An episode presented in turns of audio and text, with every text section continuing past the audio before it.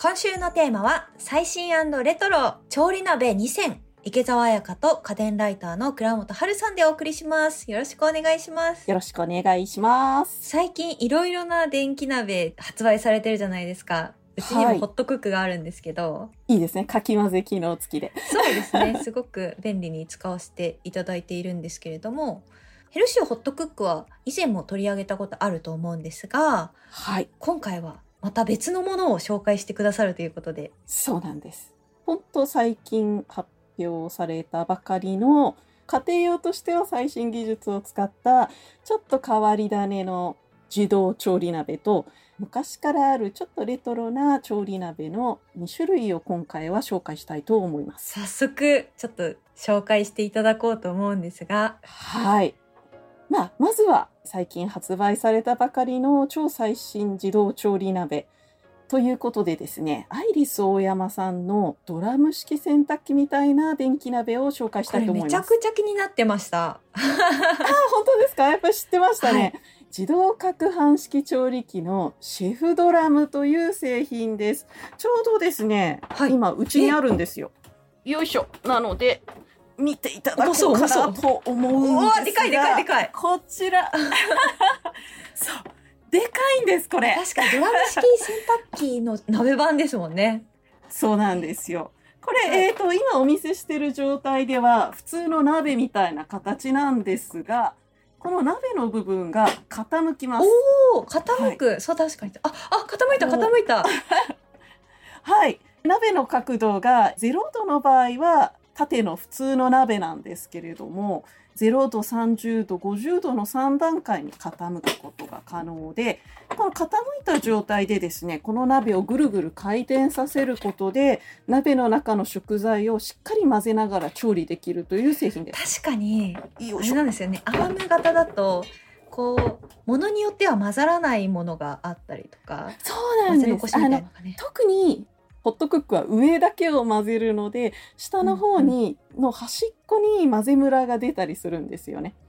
これがねなんか結構焦げつく時がたまにあってですね辛かったんですけれどもこちら鍋全体が回転して、まあ、さっき言ったようにドラム式洗濯機みたいな動きをするのでほとんどムラはありません。おお、その代わり、ちとでかい。どれぐらい？いや、でも、ホットクックもでかいからな、結構。そうそんなそうですね。どうですか？あーホットクックよりちょっと幅があるかもしれません。あーじゃあ結構でかいですね。はい。そこそこ大きいです。あの、うちの炊飯器を入れる炊飯器専用棚には横幅が大きすぎて入りませ。なるほど。はい。えーちなみに、こう、はいドラム式みたいな、こう、形状っていうのは、新しいんですか？それとも、こう、今までもあったものなんですか？これね、実は中華料理屋さんの業務用調理機器とかにはすでにある製品なんですよ。ロータリー調理器とか呼ばれてたりするんですけれども長崎ちゃんぽんのチェーン店であるリンガーハットさんとかでこういうぐるぐる回る鍋でチャーハン作ってたりするんですけれど。注も目してみたことなかった。今度見てみよ本当ですか？ぜひ今度行った時は見てください。それでこういうの知ってるわっていう人もいるんじゃないかなって思うんですよ。はい。ドラムシェフっていうのはこの業務用機を家庭用に小型化してですね設定とかも使い勝手も素人でもちゃんとできるようにしたようにしたのがこのドラムシェフになります。なるほど。こちら、どんな料理におすすめですか？まあ、えーと、ダイナミックなかき混ぜができるので、チャーハンえも、作れます。すごい。炒め物が得意っていうと、かなりホットクックと住み分けができそうですね。そうですね。ホットクックも、例えば、えーと、八宝菜とか作れたりするんですけれども、やっぱりちょっと、あの、水っぽくなるっていう部分があっそうです。なんかたんですよ。煮込み料理が得意なイメージがあります。そうですね。ホットクックは比較的煮込み料理が得意なんですけれども、こちらはどちらかというと、まあもちろん煮込みもできるんですよ。煮込みもできるんですけれども、炒め料理がやっぱり得意っていうことと、あと面白いところにですね、油をちょびっとだけ使って、唐揚げとかがえ辛く作れる。はい。えあの、ロータリーでぐるぐる回すことで、食材全体に少しの油でも揚げ物ができるようになってるっていう。えー、すごい。はい。春巻きとかですね、唐揚げとかですね、結構油って使った後の処理がめんどくさいんですけれども、これだったらそんなに処理する量も多くないので、すごく揚げ物も使いやすいですね。それは確かにいいですね。基本的には炒めるの他に、さっき言ったように揚げる。あと、えー無水調理もできます。で、低温調理も可能で、もっと低い温度で発酵機能もある発酵機能？っていう、なかなか万能なヨーグルト作ったり、甘酒作ったりもできます。万能ですね。はい。そうなんですよ。でも、個人的にものすごくいいなって思ったのが、カレーとかに使う飴色玉ねぎ、炒め玉ねぎっていうのが専用メニューであるんですよ、これ。えー、確かにこれは良さそう。そう。自動メニューにすると、できるまでに2時間延々 加熱してるんですけど、ただ、炒め玉ねぎって普通にあのコンロで作る時も1時間以上は延々こうやってないといけないので、2時間炒めるともう本当にコクの塊みたいな。なんかもうこれ入れるだけで本当カレー全然違います。ああ、確かにね。飴色玉ねぎ、はいどうやって作るかは結構ね、日々悩んでる方が多いそうなんですよ。ですよね。はい。飴色玉ねぎってキャラメル色にすればいいんでしょうんって言って火を強くすると、結局中のでんぷんの甘みができらなくって奥深さのないただのちょっと焦げた玉ねぎみたいになっちゃうんです。なので本当に1時間から2時間人によっては3時間かけてみたいな人がいるんですけれども本当にこれがねめんどくさいんですよ。わかります、わかります。飴色玉ねぎっていうのは本当に延々かき混ぜてないと鍋にくっついてしまうんですがこちらだったら2時間放置するだけでできます、えー、確かに、まうち、手作りしたよりはちょっと水っぽいであ、すそうなんですね。うち頑張って、ホットクックでやってるんですけど、あ結構なんか炒めっていうよりも煮込みみたいになりそうですね。ませんかちょっと水っぽいかなっていうので、1時間に1回開けて、自分で混ぜて、もう1回放置みたいのを何回かやんなきゃいけなくて、ちょっとめんどくさいなと。完全放置ではないんですよね。ホットクックさん本当に素晴らしい調理鍋なんですけれども このね炒め玉ねぎに関してだけはこちらのシェフドラムの方が全然美味しい。確かに、それはそうかもな。だってはい開けなくてもいいんですもんね。そうなんですよ。実は私、まあ、調理いろいろ自動化できますけれど一番めんどくさいと思ってたのがこの炒め玉ねぎなんですよ。でまあカレーとかそんなに頻繁に作るものじゃないんですけれど炒め玉ねぎってあれば、まあ、ハンバーグとかスパゲティのミートソースとかこれ入れるだけで本当にプロの味になるのでもちろんあの売ってたりもするんですよ、炒め玉ねぎって。でもすごい少量で意外にコストが高かったりとかあと変な香料が入ってたりするものもあるのでやっぱり自宅で作ったのが一番かなと思っていてこの悩みを解消してくれたのがこのアイリス大山さんの自動調理鍋になります。いやー、だいぶこの飴色玉ねぎあると違うんですよね。そう。うちでは、うん。えっと、ソフリットっていう、あの、イタリアンでよく使われる、なんか野菜の出汁みたいなものがあるんですけど、あとペーストみたいなやつ、玉ねぎと人参とセロリを、こう、細かく刻んで、それこそ飴色玉ねぎみたいになる までやるっていう。あれをこう常備してて、それを頑張ってホットクックで作ってるんですけど、確かにこっちでも一回作ってみたいなそうあと一応これあの動かす時に蓋をつけてなきゃいけないんですけれどもまあすごく自己責任でお願いしたいんですけれど蓋開けたまんまでも実はぐるぐる回るんですそうなんですね。なんかいろんなもの入る危険性があるから注意してほしいけど、みたいなところが。そう多分ものによってはあの食材が飛んじゃったりとかですね、動く時にあとは事故防止のために一応取説には蓋を開けた状態では回さないでくださいって書いてあるのでまあ本来あんまりあれなんですけれども開けた状態でも一応使えるので私なんかはちょっと最後の方蓋開けたまんま動かして 水分飛びますもん水分ね。飛ばしちゃったりしてます。はい。そうなんですよ。あの、ホットクックは本当にこの水分飛ばすっていうのがなかなか難しくって、それだけ、なんとかしてほしいと思ってるんですけれど。なるほど。はい。逆にこの、まあの、結構あ、、はい。いい製品だなと思うんですけどここええちょっと辛いなみたいなところもあったりするんですか？ちょっと辛いなはですね、さっき言ったように大きいんですよね。幅が37センチ。横がやっぱりホットクックみたいにハンドルがついてるんですけれど、このハンドル部分に操作盤があるので、結構鍋より飛び出てるんですあよ、横に。ので、入れる棚に幅が決まってるところだと、ちゃんとあの37センチ以上の余裕があるかはチェックしないと、炊飯器用のスペースとかに入らない可能性も注意ですね。それは、はい。買う前に確かめておかないとですね。はい。あともう一つ、まあ、そこまでデメリットって感じるか感じないかは、えーその人次第ですがデザインがやっぱりどうしてもそのヒンジがあって曲げるとかそういういろんな機構がついてる分今のその家電のデザインをシンプルミニマムにしようみたいな方向性からはちょっと違う方向に行っちゃってるのかなっていうところはありますね。ちょっと業務器具っぽい感じのデザインかもしれません。確かにちょっと一昔前のデザインというかそうなんですよ。デザインに関しては。かそうなんです。そしてこれ意外にアイリスオーヤマさんなんですが、お高い。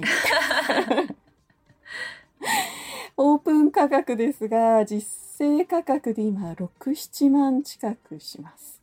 そういう意味ではなかなかまあちょっとうちでお試しで買おうかなっていうレベルの価格ではないですね。確かにそうですねどっかでレンタルできたらいいですけど、あ、そうですね。うんレンタルも多分すぐ出ると思います。そうですねこれだけ話題になってますね。レンタルしてみてこうもし気に入った方がいたら購入みたいな流れ良さそうですねそうですね。台所に出しっぱなしにできるんでしたら、こちらすごく使いやすくていい製品だと思います。本当に何でも作れるので。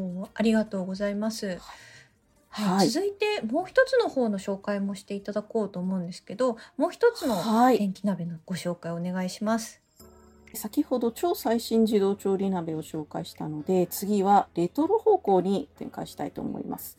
こちら、1960年から台湾で大ヒットしている大道電鍋という製品です。はいこれすごいレトロで可愛いんですよねなんか昔の製品と言いつつもカラーもいろいろある昔の昭和の40年代とかにあった炊飯器ガス炊飯器とかってこういう形だったんですけど。そうなんですね。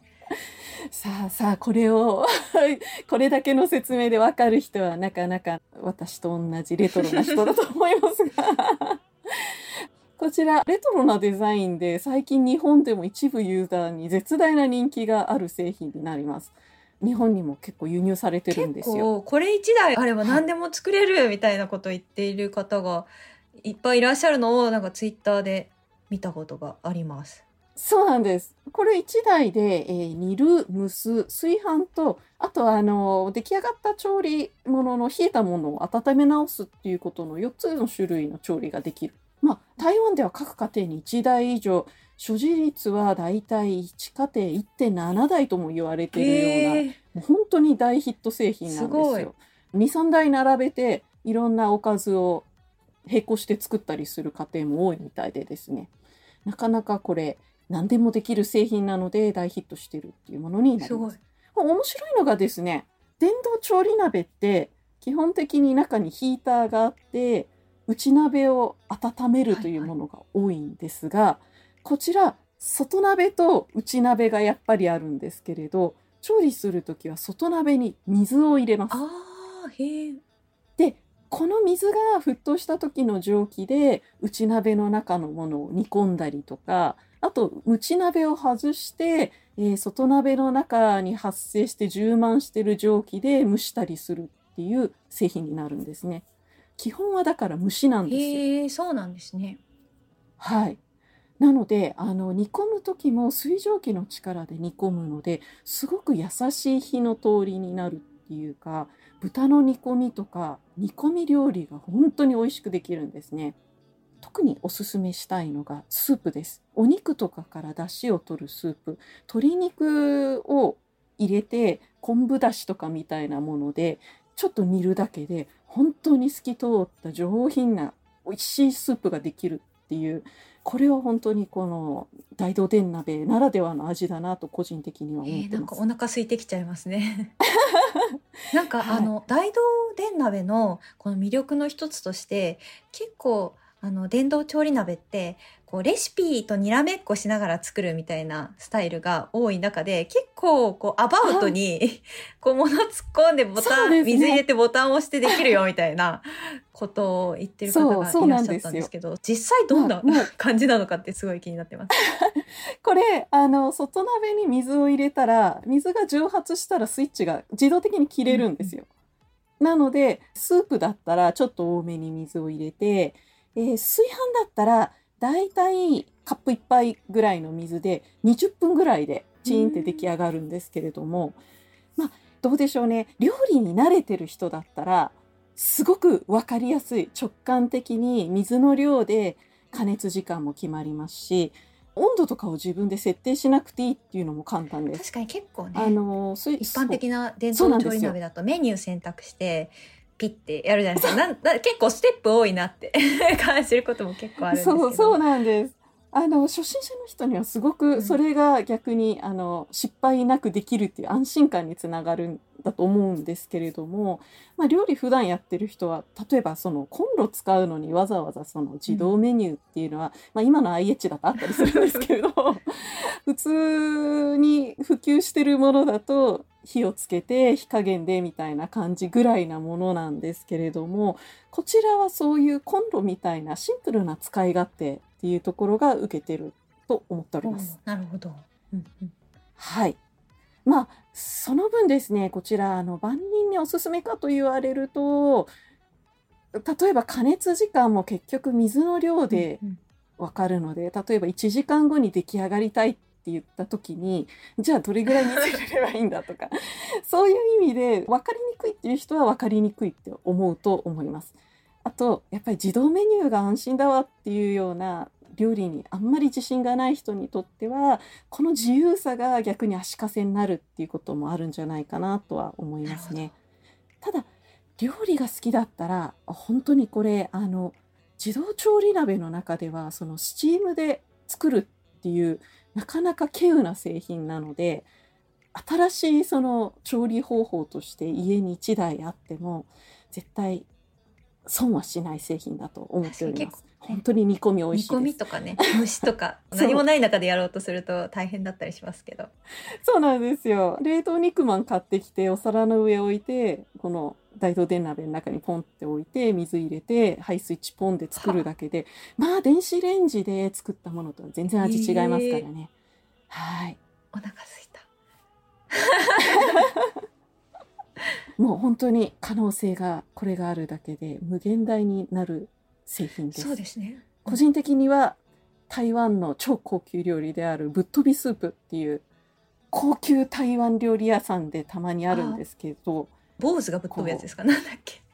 そうです美味しくって坊主が飛んでくるって言われるぐらい美味しいって言われてる あの超高級中華料理もこれがあれば作っちゃうので料理好きだわっていう人は一度購入を選択肢に入れてみてはいかがかなと思いはいます。確かにあの今回あの2つの電気鍋をご紹介いただいたんですけれどもどっちも特徴のある製品でかなりターゲット層が分かれるのかなと思ったのでそうですね。はい。